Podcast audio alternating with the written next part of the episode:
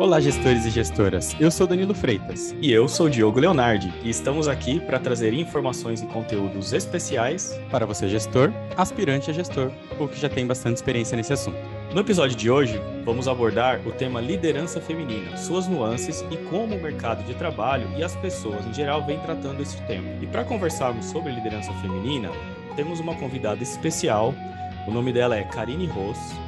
Ela é palestrante, CEO e founder da Niwa. Karine, por favor, conta um pouquinho mais sobre você para os nossos ouvintes. Olá, pessoal. Primeiramente, queria agradecer aí o convite. É uma honra poder trocar por esse, nesse tema, que eu acho um tema essencial a gente falar sobre ter mais representatividade em espaços de, de liderança, né, dentro das empresas. Eu vim de uma área de humanas, então me formei em comunicação social e sociologia e fui fazendo uma transição de carreira para trabalhar no setor de inovação, de tecnologia. É, eu entendia que eu não queria seguir a área acadêmica e a área de comunicação era uma área que estava em constante transformação. E ali o foco todo mundo falava que o futuro da, do jornalismo ia ser a área digital. E aí eu trabalhei desde agência de publicidade, depois trabalhei em empresas, né, grandes empresas, e fui migrando para a área de organismos internacionais. Então, acabei trabalhando na Unesco, Unicef, é, Secretaria de Direitos Humanos da Presidência da República, e já nessa transição de carreira, indo trabalhar nesse setor de tecnologia. Até então, eu nunca tinha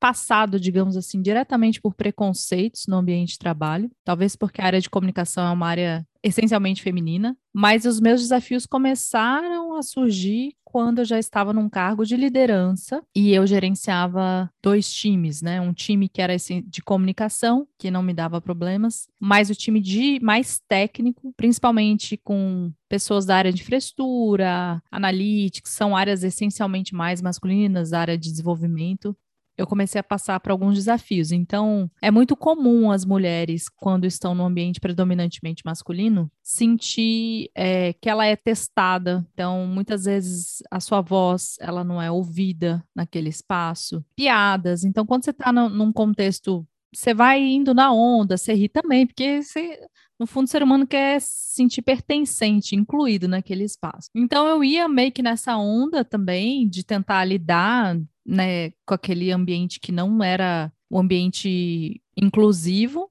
E aí eu comecei a internalizar dúvidas sobre, sobre a minha competência. Achar que eu não era boa o suficiente, que eu deveria fazer uma pós, uma especialização mais técnica. Mesmo a minha função já como gerente de projetos, eu não precisava saber código, porque eu não ia botar a mão no código. Mas aquilo ali me veio de um, de um um contexto onde eu, eu, eu sentia que eu tinha que mostrar mais competência, mais talento, para de alguma forma me sentir respeitado. E eu digo que a minha virada de chave ela acontece quando eu passo a ouvir outra, outras realidades de mulheres no setor de tecnologia e inovação e eu começo a compreender que, na verdade, não é uma questão minha, é uma questão estrutural. Né? Não sou somente eu que estou passando por essa, esse desafio. Todos os relatos que eu ouvia de mulheres eram mulheres que estavam desistindo da sua carreira e que tinham, sim, um background técnico, vieram da área de ciência da computação, na, análise de sistemas, enfim, de outras áreas, e elas também estavam exatamente em situações muito semelhantes à minha, querendo sair da área, achando que elas não eram boas o suficientes, que elas é, precisavam se esforçar mais, para ter o reconhecimento. Muitas delas já estavam numa posição mais de liderança e achavam que ali era o limite que poderia chegar na carreira, porque não tinha role models, né? Pessoas, mulheres referências. Então, normalmente você olha para cima, basicamente são homens, e inconscientemente a mulher pensa: esse espaço não é para mim. Talvez o máximo que eu devo chegar na liderança é aqui. E foi assim comigo. Eu olhava para cima, não via referências femininas e olhava e falava: bom, chegou, chegou um momento em que eu vou ter que sair, vou ter que ir para outra empresa, vou, vou, né, é o máximo onde eu posso chegar. E por conta dessas reflexões é, e contato com essas outras mulheres, em 2012 eu criei uma organização junto com outras parceiras chamada Maria Lab, que tinha esse foco de fomentar o desenvolvimento de mulheres no setor de tecnologia. A gente discutia muito sobre feminismo, é, muito as dores das mulheres nesse mercado. E ali eu comecei a ter uma perspectiva mais interseccional, isso é importante falar. né? Porque eu sou uma mulher branca de classe média. Então, até então, eu estava em contato com mulheres que eram da mesma realidade que, que a minha. E no Maria Lab eu tive essa perspectiva de estar em contato com mulheres que são negras, que são trans, que são periféricas, que se para mim é desafiador estar nesses espaços, imagina para essas mulheres, né? Então comecei a entender também o meu grau de privilégio que eu, que eu estava até então, que eu não fazia essa reflexão de maneira mais crítica. Eu digo que o Maria Lab foi para mim uma escola é, por me dar essa visão de nós, de que mulheres estamos falando quando a gente está falando de tecnologia, né? Não existem mulheres na tecnologia. Tá, mas de quais mulheres? Porque se a gente fizer recortes, a gente vai perceber que se a gente falar de, dessa mulher que ela é negra, que ela é periférica, né, que é lésbica, enfim, essas aí realmente não estão no espaço, já não estão. Menos entrada ainda, né? Exato. A, essa vivência do Maria Lab me fez mentorar mais de duas mil mulheres, de 2012 a 2016. E eu peguei paixão por isso. Eu falei, cara, olha que. Eu percebi que um insight que eu podia dar podia mudar radicalmente a história de vida de algumas delas. Eu falei, é isso que eu quero fazer. Eu me sentia muito mais útil fazendo esse trabalho voluntário que eu estava fazendo no Maria Lab nos meus finais de semana, de noite, do que na, no, meu, no meu trabalho formal. E aí, em 2016, saio do mercado, abro a minha própria consultoria. A primeira empresa que eu tive foi a Upwit, que era uma consultoria com foco em desenvolvimento de mulheres no setor de tecnologia e inovação dentro de empresas. Então, a gente já tinha, já tinha Accenture como cliente, tínhamos é, algumas empresas, na época a, a CA Technologies, né, a Globo também, é, e aí, aquilo ali me deu um, uma experiência de trabalhar com treinamentos. Acabei criando um treinamento é, chamado Programa Elas, junto com uma sócia na época, e apoiamos dezenas de empresas, mais de 12 mil mulheres impactadas, 30% tinham sido promovidas. E aquilo ali eu falei, gente, olha, olha que extraordinário, né? Poder fazer parte de uma transformação, de uma mudança efetiva que a gente está precisando no nosso país. E aí, só para encurtar, é, é, passar desses três anos à frente, dando esse treinamento dentro das empresas e também para as mulheres que compravam, né? A gente tinha tanto clientes, empresas, contra clientes, consumidores finais, né? CPF. E aí eu decidi é, fazer uma mudança, principalmente em termos de sociedade. Eu entendia que a que eu tinha valores muito diferentes da minha sócia. Apesar da gente ter muita complementaridade de skills, ela tinha uma visão de negócios, business, eu tinha uma visão de direitos humanos, né, uma linha mais feminista. E isso se complementava, nossas habilidades, mas os valores e a visão para onde a empresa queria caminhar eram muito diferentes. Hum. E aí, na pandemia, acho que foi a oportunidade de eu falar assim: não, quero começar a desenhar os pró meus próprios treinamentos sozinha. Quero trabalhar numa perspectiva além das mulheres, que eu acho isso muito importante, a gente dialogar com os homens, trazer os homens para essa conversa. Se eles estão em espaço de comando, eles precisam ser incluídos. Então a Nil ela, ela é a minha consultoria, né? Eu sou sócia fundadora dessa empresa, e ela tem essa proposta de oferecer treinamentos, sensibilizações, workshops, para que a gente possa fazer uma transformação dentro das empresas, para que elas sejam mais inclusivas, tanto para colaboradores quanto para as lideranças, né? Para quem está no topo de uma organização com um cheque na mão ali que pode influenciar milhares de vidas aí dentro da empresa. Então, acho que falei um pouquinho demais, mas tentando resumir rapidamente a minha história, é, é um pouco essa. E tenho aí mais ou menos 10 anos de experiência nessa área de diversidade de gênero e agora trabalhando com diferentes realidades e também com as lideranças, que eu acho que é um diálogo essencial que a gente precisa fazer. Legal, porque tem a, a experiência como gestora e depois a experiência como gestora e empreendedora. Né? O que também não é Perfeito. fácil, né? Assim, no, no, no, país que a gente vive, digamos assim, não é fácil empreender por qualquer que seja o empreendimento, né, Karine? Então, muito legal a sua experiência e Agradeço até você ter aceitado o nosso convite aqui, porque quem, quem nos ouve aqui, nós não conhecíamos a Karine, né? Então a gente foi é, meio que cara de pau mesmo, né, Karine, de entrar em contato, né, via rede social, e falar, Karine, aceita aqui um convite de participar com a gente e tal. Tivemos boas, boas indicações aí com relação a, ao seu perfil e ao seu trabalho, né? Por isso que a gente achou legal trazer para conversa aqui. Então, muito legal. E é muito interessante de verdade, porque quando a gente fala de novos gestores e gestoras, a gente fala do gestor que ele é um empreendedor também, a gente fala do gestor e de qualquer pessoa que trabalha dentro de uma empresa que ela pode ser um intraempreendedor. Então, poxa, ali eu, eu visto a camisa, eu entendo o valor de cada ação minha aqui dentro, dentro da empresa e para onde ela vai. E quando isso desconecta dos nossos valores, que a gente, no final, é um ser humano que tem nossas próprias aspirações e vontades, né? Não é um salário que vai fazer toda a diferença. A gente estava conversando com outros entrevistados e a gente sempre bate um papo, né?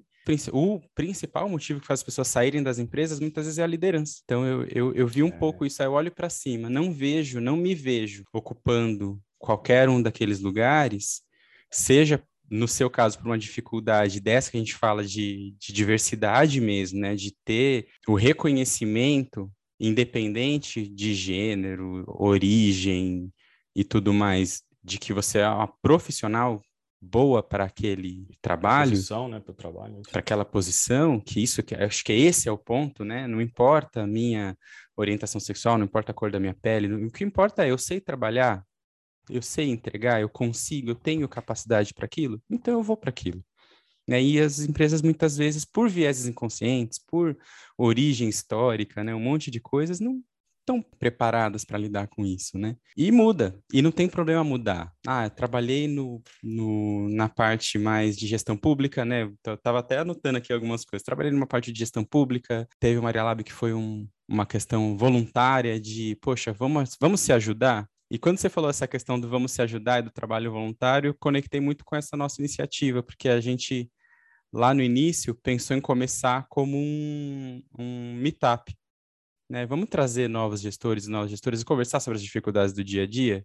E aí, no fim, acabou virando um podcast. De novo, muito obrigado por compartilhar toda a sua história. Acho que não foi muito tempo, acho que foi um resumo sensacional. Ajuda a gente aqui, os nossos gestores, a entender, né? Como que vai ser a conversa daqui para frente. A gente vai te fazer algumas perguntas aqui. Toda essa sua trajetória, com certeza, ajuda muito a trazer um pouco de experiência prática até, né? Para as novas gestoras e também para os gestores, porque eles também, como você mesmo disse, precisam estar incluídos aqui nessa conversa, senão a coisa não funciona. Legal. Exatamente. Se eles são parte do problema, eles precisam ser parte da solução, né? E eu acho que é importante a gente falar como que eles também são afetados, porque nem toda homem se reconhece nessa liderança que ainda as empresas é, valorizam, que é um estilo de liderança mais diretivo, às vezes mais agressivo, mais focado em número, resultado. Muitos homens olham para aquilo e falam assim: eu vou ter que me mudar para ser essa pessoa que a empresa quer.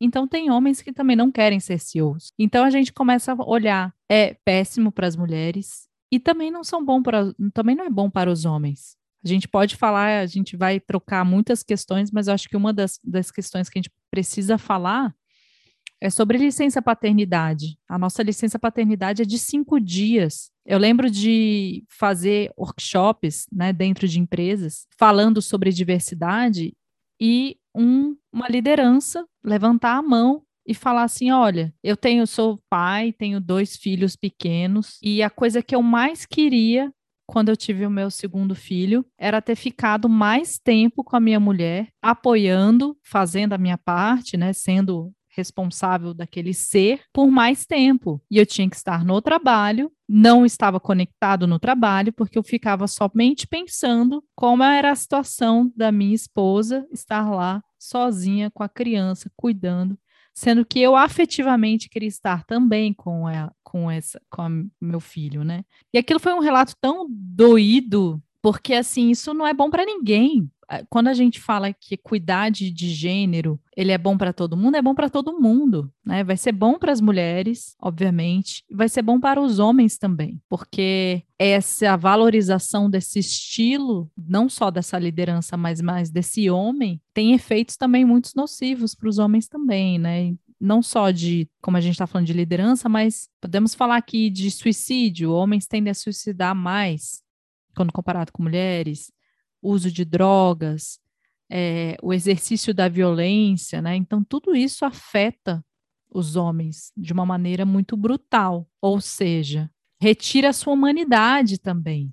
É, Karine, eu vou, eu, vou, eu vou contar uma historinha, mas ela é bem rápida para a gente não desviar muito do tema, mas é porque eu acho que conecta muito com isso que você falou, né? Eu, eu tenho um filhinho de oito anos, né? Hoje eu sou separado da, da mãe dele, mas na época que a gente era casado, a gente teve algumas dificuldades dela voltar para o mercado de trabalho. E aí, nas conversas, eu entendi que ela queria assumir muita responsabilidade da criação. Vou dar um exemplo, vai, a, eu não posso aceitar esse emprego porque eu tenho que levar ele na escola, ou eu tenho que buscar ele na escola e o horário não vai bater. Eu falei, mas eu tô aqui, eu posso levar ou buscar ele na escola, né? Isso não deveria ser um impedimento. E aí, perfeito, ela voltou a trabalhar e tudo mais. No futuro, eu tentando os cargos de gestão, fui chamado para uma entrevista de emprego. E eu sempre falei muito sobre participação, sobre que pai não é ajudante, que pai é responsável, que as tarefas não são, eu não estou ali só como um apoio, estou, como você falou,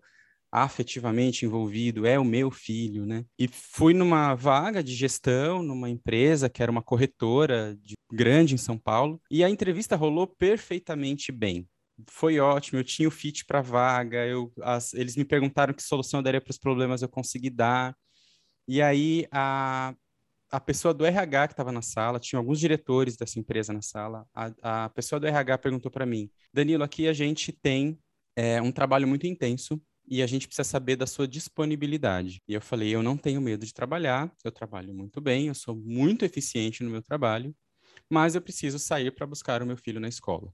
O clima virou outro, me disseram muito obrigado e acabou a entrevista ali. Eu fiquei pensando, poxa, era a minha oportunidade de subir para um cargo de gestão ali naquele momento, que foi algum tempo antes do que realmente aconteceu, e eu tive uma escolha ali em 30 segundos numa pergunta de dizer, não, estou totalmente disponível, e aí eu ia ter que fazer, é, que era minha esposa na época, abrir mão de alguma outra coisa dela, ou eu teria que abrir mão ali, né? E essa escolha para o homem é muito difícil. E é uma escolha que as mulheres fazem diariamente. Acho que esse relato que você trouxe, você falou muito bem essa é a realidade das mulheres. Eu, diversas vezes, dentro de entrevistas de emprego, fui perguntada: você é mãe? Você tem filho pequeno? E dificilmente esse tipo de pergunta é feita para os homens, porque os homens não assumem essa responsabilidade, por isso que não é feito.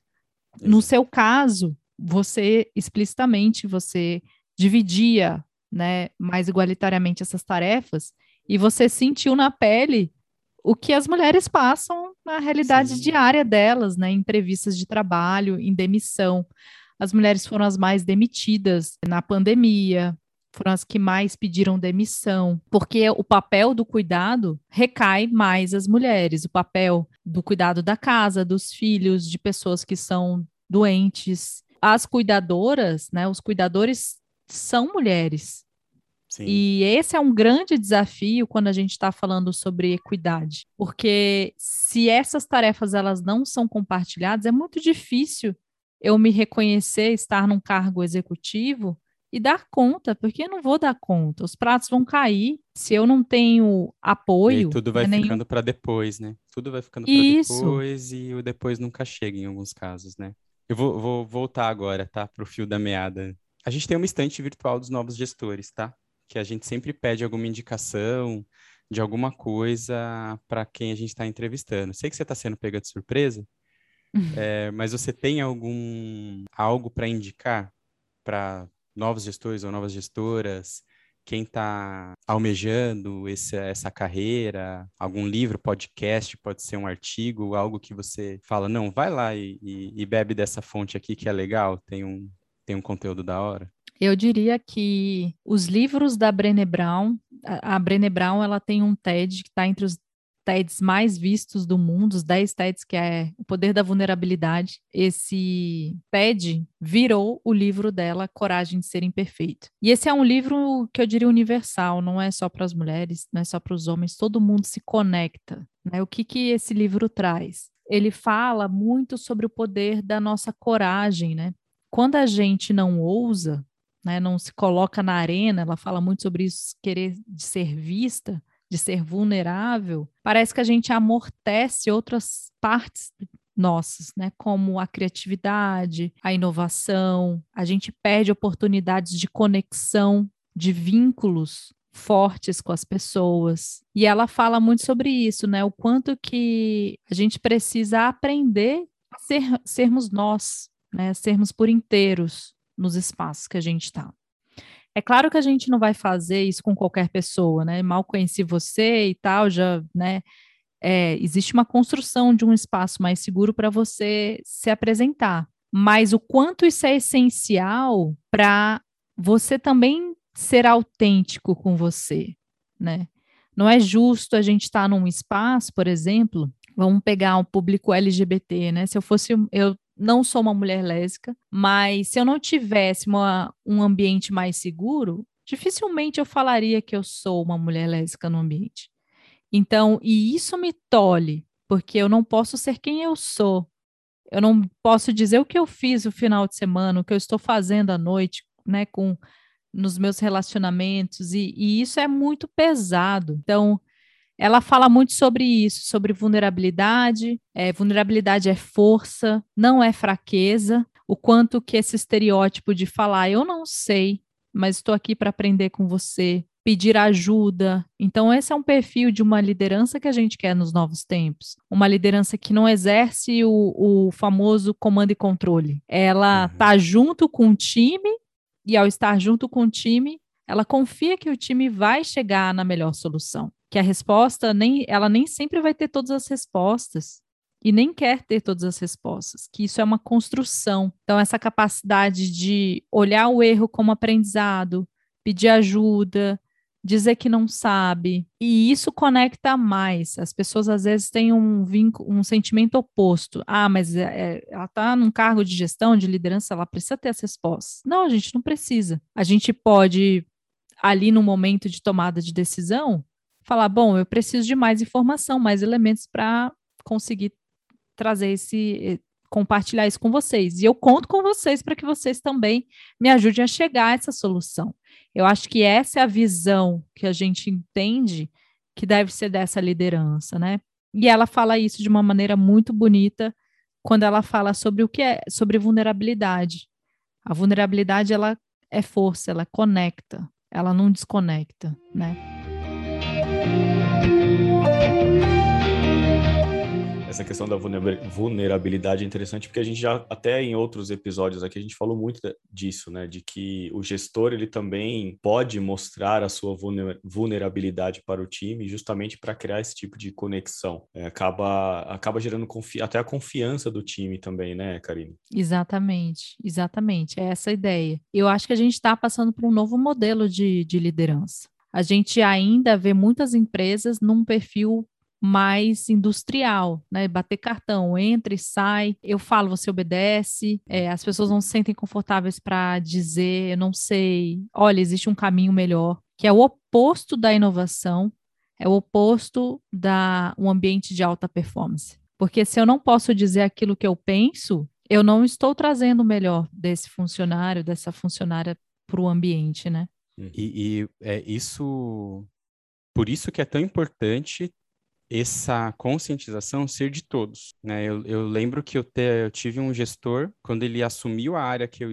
que, eu, que eu estava, a primeira coisa que ele falou quando ele entrou na sala, falou, pessoal, todos vocês aqui têm autorização para discordar de mim. Discordem de mim. Eu não tenho todas as respostas.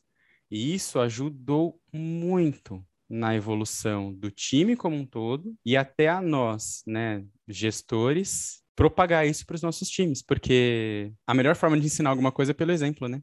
Exatamente. Se isso que você comentou lá no começo, se você não conseguir falar com a liderança que toma a decisão e eles conseguirem dar o exemplo, ficam só palavras ao vento, né? Fica a Karine e o Danilo Diogo aqui falando e não, não tem aplicabilidade. Tem uma frase, eu não sei de quem é, mas é um jargão que é usado justamente isso, que é o exemplo arrasta. É, a gente pode ter várias palavras bonitas, os valores na, na parede, mas se eu não executo isso no meu dia a dia, ninguém vai executar, né? Karine, quando a gente fala de treinamento, né? Você deu aí algumas jornadas, teve treinamento focado mais no público feminino, e aí posteriormente você abriu o leque. É, quando a gente fala de capacitar para um cargo de gestão, o que basicamente precisa ser treinado, né? Na, sua visão aí, e qual, qual que é a diferença desse treinamento quando ele é para o público feminino e quando ele é mais heterogêneo? É muito legal essa sua pergunta, porque é uma oportunidade das pessoas entenderem as diferenças né, de gênero, principalmente não em termos de competência, mas o efeito que muitas vezes o machismo tem no contexto de desenvolvimento dessas mulheres. Então, é muito comum, existem diversas pesquisas que mostram isso, uma, eu sempre gosto de comentar porque ela é para mim ela é muito nítida, que é uma pesquisa que a HP fez, isso em 2011 mais ou menos. Era um processo seletivo que tinham homens e mulheres estavam se candidatando e eles perceberam um padrão nesse processo seletivo. Os homens tendiam a se candidatar, né? Então assim, eles candidatavam e as mulheres quando elas tinham somente 100% dos pré-requisitos, elas estavam se candidatando. Os homens já com 60%, eu falei assim: ah, não tenho todos, mas eu vou lá, vou arriscar.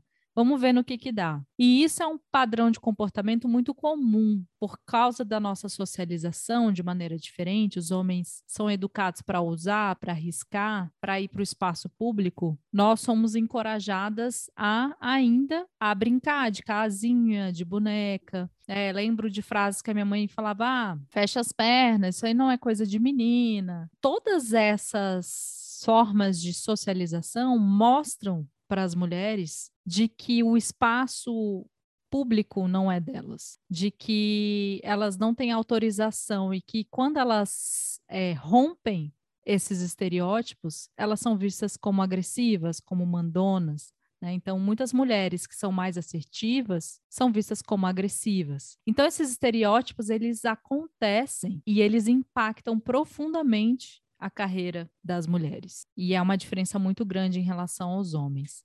Então, quando essas mulheres chegam nos, nos, treinamentos, a gente vai trabalhar muito a nossa apropriação do nosso poder pessoal, aonde a gente quer chegar, qual é a nossa história, os nossos valores. E quanto mais a gente trabalha com grupos que a gente chama minorizados, né? Então, a gente está falando das mulheres, mas podemos falar com pessoas negras, público LGBT, pessoas com deficiência, a gente percebe esse desempoderamento. Então, ele está totalmente conectado a uma cultura que valoriza determinados perfis de pessoas em detrimento de outras.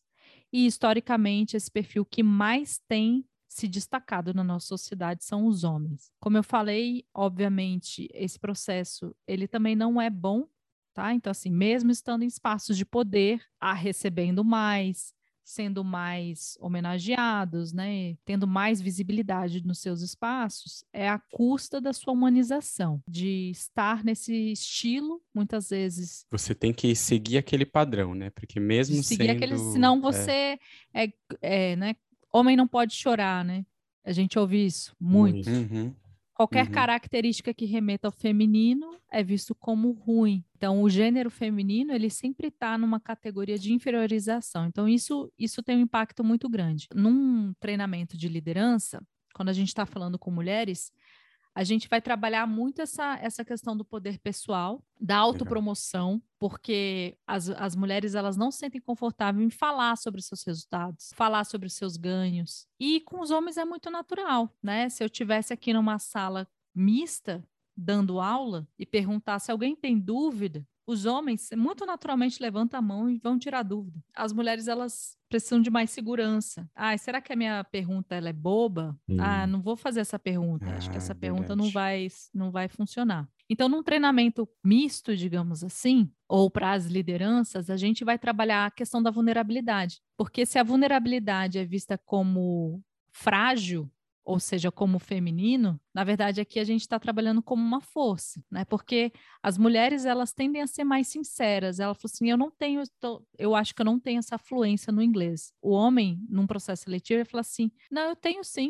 Eu banco. E aí você vai ver na prática que às vezes não tem essa fluência. E a mulher uhum. tende a ser uhum. mais sincera. Ela fala assim: olha, faz uns três anos que eu não, não estudo línguas e tal, já estudei no passado, mas eu não estou usando no cotidiano os homens vão falar assim: não, eu, não, manjo sim, tenho experiência, já tive experiências anteriores de trabalho onde tive que usar a língua inglesa. Então, num processo seletivo, se eu estou comparando um homem e uma mulher, se eu ouço esse tipo de fala, de naturalmente resposta o, no processo seletivo, eu falei, bom, vou na pessoa que mostra confiança. Só que isso é muito interessante falar aqui nesse podcast, que esse, essa valorização do excesso de autoconfiança, de pessoas que se autopromovem, historicamente a gente tem visto lideranças num perfil mais narcisista, que não são focadas no time, são focadas em resultados pessoais. Verdade. E essa é uma grande diferenciação entre um estilo de liderança feminino e o masculino. Não quer dizer que o feminino não possa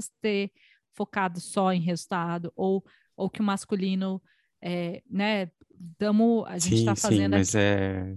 Estatisticamente, nesse... né? Se você for ver, né, tem Exatamente. essa. Exatamente. Então, assim, o que a nossa sociedade está valorizando hoje? O que, que as empresas valorizam? Se é o excesso de autoconfiança, se é esse excesso de marketing, né? De autopromoção, provavelmente vão estar tá contratando mais homens, porque pela socialização isso é mais natural. Isso é dado algo como Acontece dado. mais naturalmente com. E para as mulheres, elas precisam desse desse empurrão, assim, né? De vai lá, cara, você tem todas as competências, todos os talentos, você tem muitas referências, né? Recebeu já muitos feedbacks. Muitas vezes a gente precisa desse empurrão a mais, porque mesmo nesse empurrão, as pessoas ainda vão questionar a liderança dela, simplesmente pelo fato de ser mulher. Então isso é importante falar por causa do Legal. preconceito de gênero. Ontem a gente estava conversando com uma outra pessoa que trabalha muito com essa questão de é... desenvolvimento de líderes.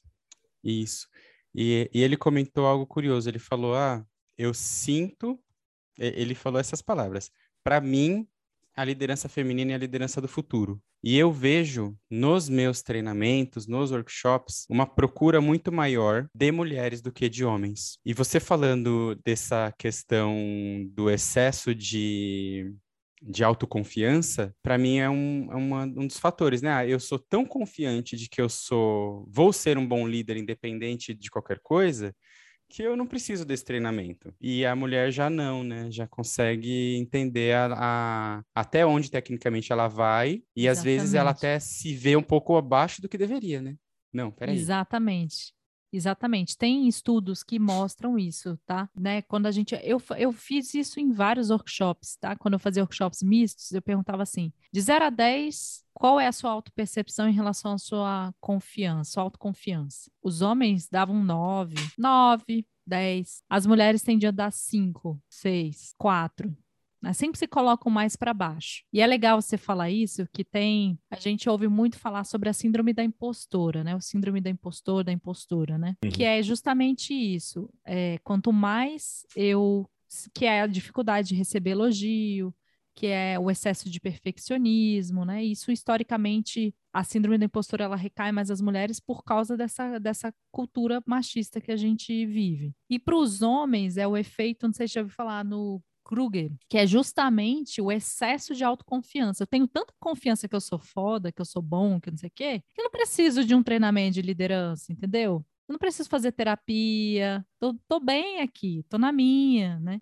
Uhum. E com as mulheres, essa busca, por isso que a gente tende a ter mais é, pós-graduação, né? A gente tende a estudar mais. Se for olhar o perfil no IBGE, as mulheres têm mais, mais ensino quando comparado com os homens, né?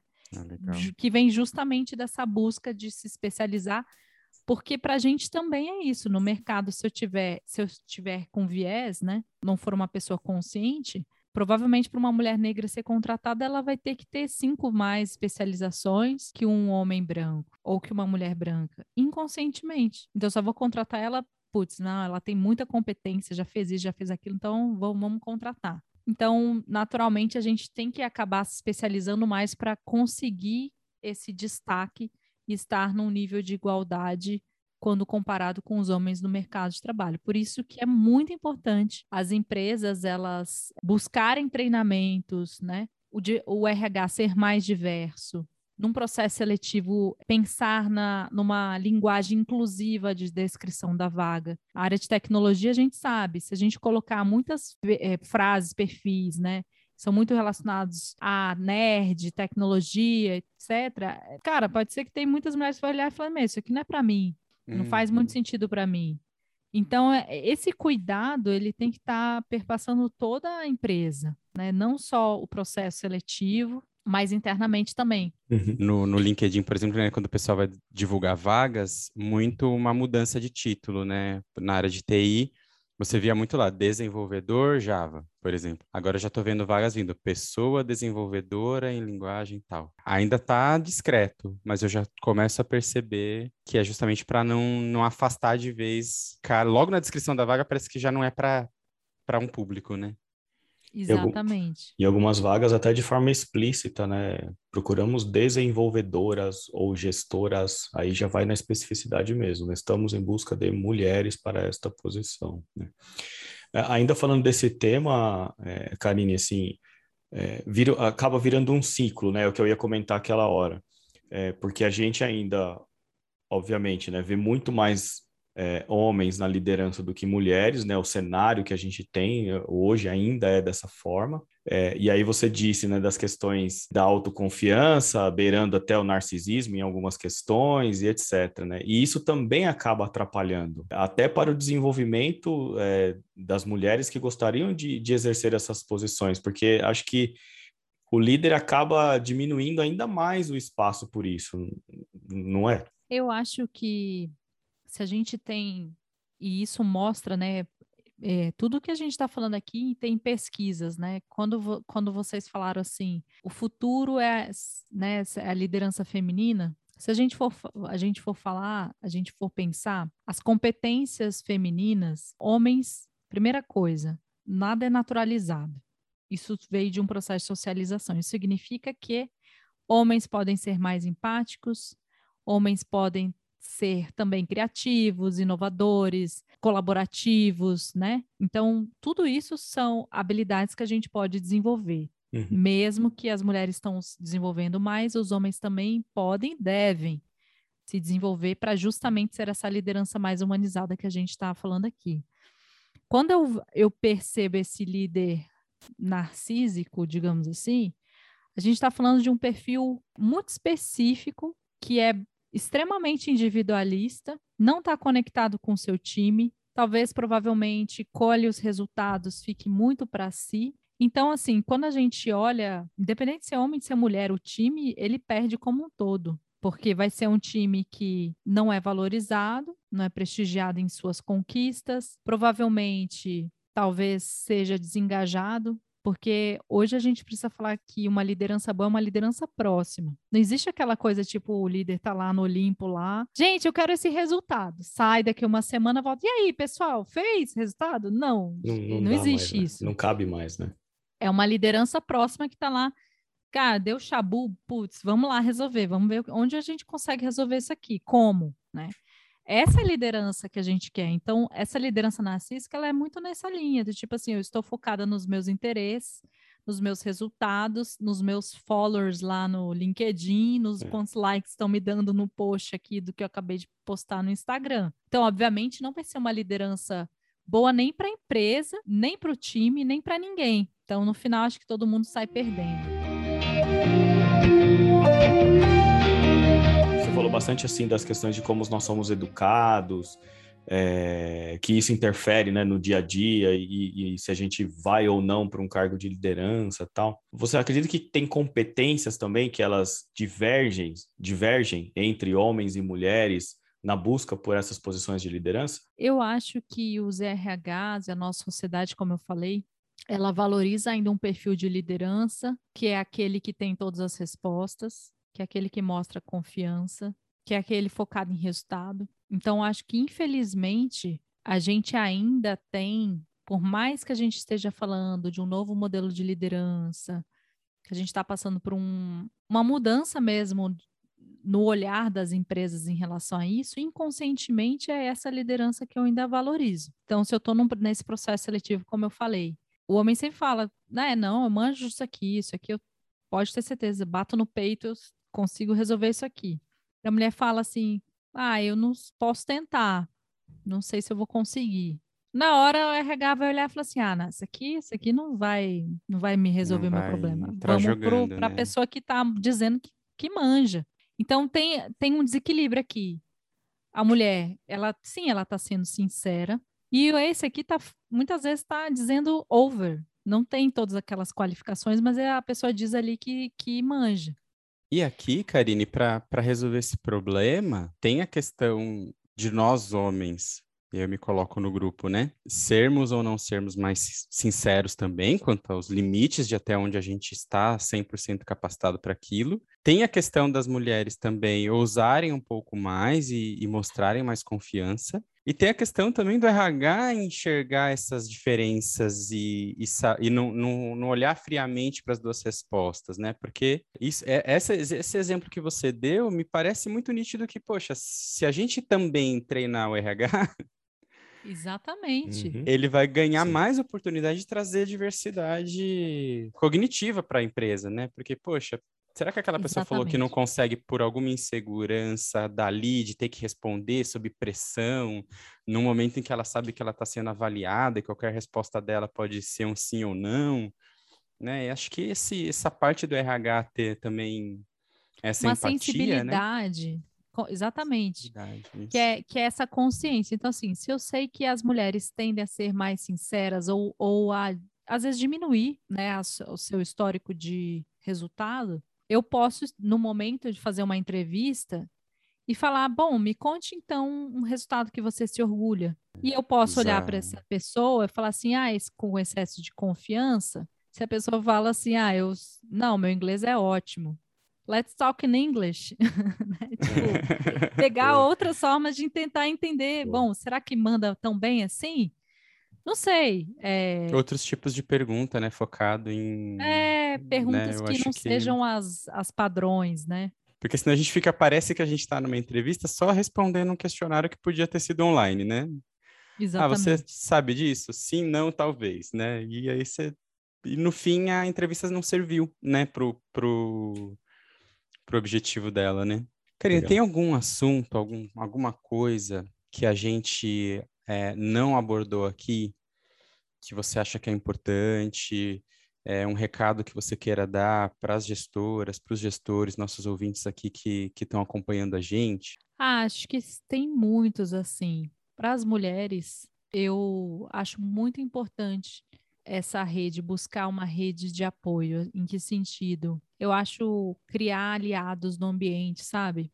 Então, assim, a gente falou sobre tecnologia, mas em sua grande maioria a liderança, quando você lidera, é às vezes um trabalho muito solitário.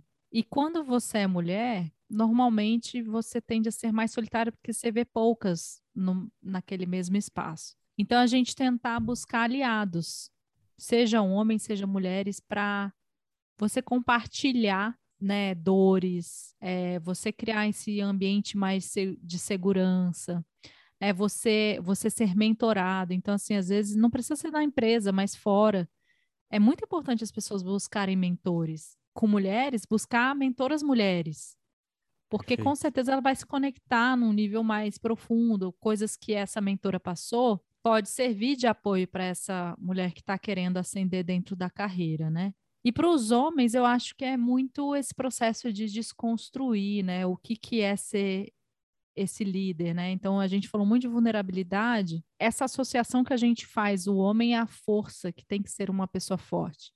Então, se eu faço esse tipo de associação, eu jamais vou ser aquela liderança que vai falar, eu não sei tudo.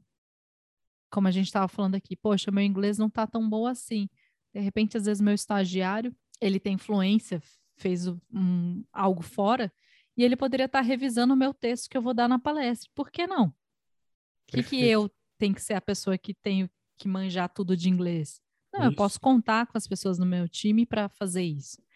Então, eu acho que tem essa questão do pedir ajuda, de se colocar disponível, de estar conectado com o time, de perceber essas diferenças de poder que existe, né? Então, assim, cara, dentro de um time, se eu tenho um time que em sua grande maioria são homens, eu tenho poucas mulheres, eu percebo como que essa mulher ela está sendo, será que ela está conseguindo se colocar? Eu posso eu mudar as dinâmicas de poder, posso falar, pedir para ela, ah, fulana, você poderia, é, você não falou nada na reunião toda, Legal. Tem algo que você queira né? acrescentar? Né? Exatamente. Poxa, eu percebi que a fulana aqui foi interrompida três vezes. Vamos deixar ela concluir a fala? Nossa, a ideia que você trouxe aqui, Tiago, é exatamente a mesma ideia que a Karine trouxe. Então, assim, você está presente para essas dinâmicas de poder. E isso a gente só consegue quando eu tenho uma liderança que ela está consciente, que ela está inclusiva, que ela está buscando é, ser uma liderança mais inclusiva. Então, para os homens, eu acho que reconhecer os preconceitos, buscar treinamentos, capacitação, ver se dentro da empresa existe palestras, sensibilizações nessa área, estudar por conta própria, né? Então, ter interesse, sair da bolha. Uhum. Isso é uhum. muito importante, assim, sair da bolha, vamos buscar outras referências, conexão. Gente, nosso país é um país extremamente rico, mas muito desigual. Metade da nossa população não tem comida na mesa, né? Tá com insegurança alimentar. E aí eu começo a perceber, cara, vamos sair dessa bolha, vamos, vamos entender reali outras realidades. Eu diria que é isso, assim. Eu, eu acho que a gente só consegue lideranças mais humanas quando elas elas saem dessa bolha e passam a se conectar com o outro e a gente perceber que no fundo somos todos um só, que a nossa humanidade ela é compartilhada, né?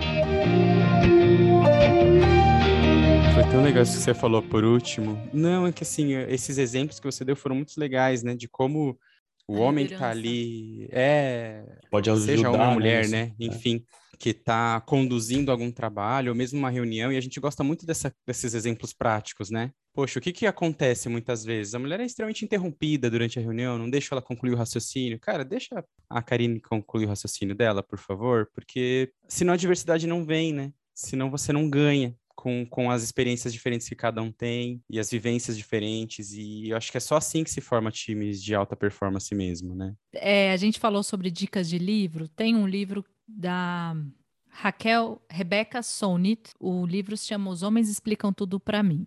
E eu vou contar como que surgiu esse livro. A Rebeca, ela é pesquisadora, enfim, tem vários trabalhos e ela estava um dia dentro, ela é escritora, estava dentro de uma festa nos Estados Unidos, ela é americana. Aí se aproximou um cara na festa e ela foi ouvir o que esse cara tinha para dizer. E aí o cara não parava de falar de um livro que ele estava lendo, que era fantástico, sensacional, não sei o quê. E ele começou a explicar o livro e ela tentava o tempo inteiro dizer que ela conhecia o livro, que no fundo ela era autora do livro.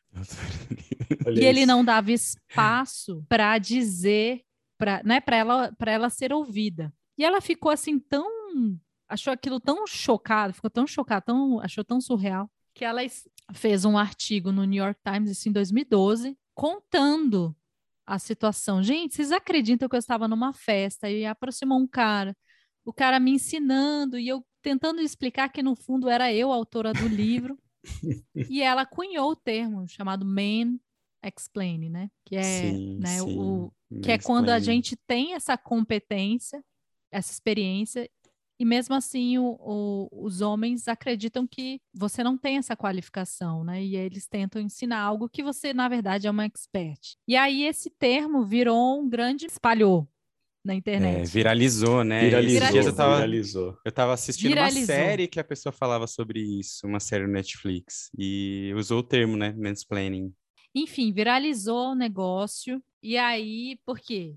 Por que, que viralizou? Porque quantas mulheres já experienciaram esse tipo de situação? E aí, por conta desse artigo no New York Times que viralizou, e esse termo ficou popular, ela escreveu o livro Os Homens Explicam Tudo para Mim. Então, é uma referência legal de para a gente entender Ótimo. o quanto que isso acontece, está presente no, né, em todos os espaços, não só no espaço profissional, né? Em, co em qualquer ambiente, às vezes, que a gente está, tem esse, esse tipo de percepção dos homens de, de, de, de, de querer ensinar algo, mas antes de querer ensinar, você pergunta para a pessoa, né? O que, que você Quanto acha? ela já sabe, né? Quanto ela já sabe, né? Não, não pressupõe que a pessoa não sabe nada, né? Ou já conhece esse livro, né? Já, já leu. Já conhece esse livro. Exato. Imagina, ia ser um começo de conversa bem legal e acabou ficando chato, né? É, é, verdade. exato. É verdade. Exato. Karine, para a gente finalizar aqui, você comentou no começo que você tem uma empresa, que você presta consultoria. Novo gestor, nova gestora ou gestor experiente que ouviu a gente aqui agora. Como que eh, eles te acham? Como que pode entrar em contato com você? A gente fez um caminho das pedras aqui e conseguimos chegar em você para trazer para essa conversa. Mas se alguém quiser falar mais do assunto, né, te contratar, qualquer coisa assim, como que como que te encontra? A gente tem um. Primeiro, eu convido a conhecer o nosso podcast também. A gente tem um podcast chamado Somos Niwa. Legal. Toda quinta-feira a gente tem um episódio voltado para a diversidade, inclusão, liderança humanizada. Então, a gente traz pessoas com diferentes realidades, né? É, principalmente quem quer conhecer mais, se aprofundar nesse universo. Poxa, me captou aqui, achei legal algumas coisas que ela trouxe. Queria me aprofundar. Lá acho que é um espaço legal, disponível na sua plataforma preferida, Spotify, Apple Podcast, qualquer uma dessas. Temos o site também, somos Niwa, Niwa com W, A no final.com.br. Estamos no LinkedIn, no Instagram também. Se você acessar qualquer um desses canais e entrar em contato, a gente vai, vai conhecer você e, e entender como que a gente pode te apoiar nesses temas. Perfeito. Perfeito, muito obrigado. Então, pessoal, aí fica a dica. Super legal a conversa aqui com a Karine. Infelizmente, é, dava para ficar muito mais tempo aqui conversando, mas a gente tem de fato que indo para o final. Espero que vocês, nossos ouvintes, tenham gostado dessa conversa e voltem para o nosso próximo episódio. Se tiver alguma sugestão de tema para que a gente converse aqui também, manda lá nas nossas redes sociais. É, não é tão padronizadinho, porque os nomes estavam meio ocupados, mas no Instagram é arroba Novos Gestores Oficial, no Twitter, Facebook e no, no LinkedIn é Novos Gestores. É só mandar inbox, DM, sinal de fumaça, o que for. A gente lê aqui, tira dúvida na gravação, responde ou prepara episódio especial se for o caso. Se inscreve no canal se você estiver acompanhando a gente pelo YouTube, se inscreve aqui, ativa o sininho. Aqui embaixo da- do vídeo da Karine tá os contatos aqui que ela acabou de falar, como que escreve Niwa direitinho, vocês não perderem. Na descrição do podcast também vai ter tudo isso aí no seu feed, inclusive as indicações dos livros. É, mas assina aqui o canal, se inscreve no feed do Apple Podcasts, dá cinco estrelas lá no iTunes, isso ajuda bastante esse nosso veículo, que é um trabalho extremamente voluntário, chegar a outras pessoas que também se interessam pelo tema. E se você quiser colaborar com a gente, na nossa página do Anchor tem um link para você fazer uma assinatura. Isso vai ajudar a gente a sustentar o site, que também tem artigos lá, a sustentar equipamento, compra de licenças e tudo mais. Muito Ajudem, obrigado. meu pessoal. Ajudem. Ajudem, gente. Obrigado, Karine. Boa. Obrigado, viu, Karine? Obrigada, gente. Obrigado. Obrigado. E Nos vemos no próximo episódio.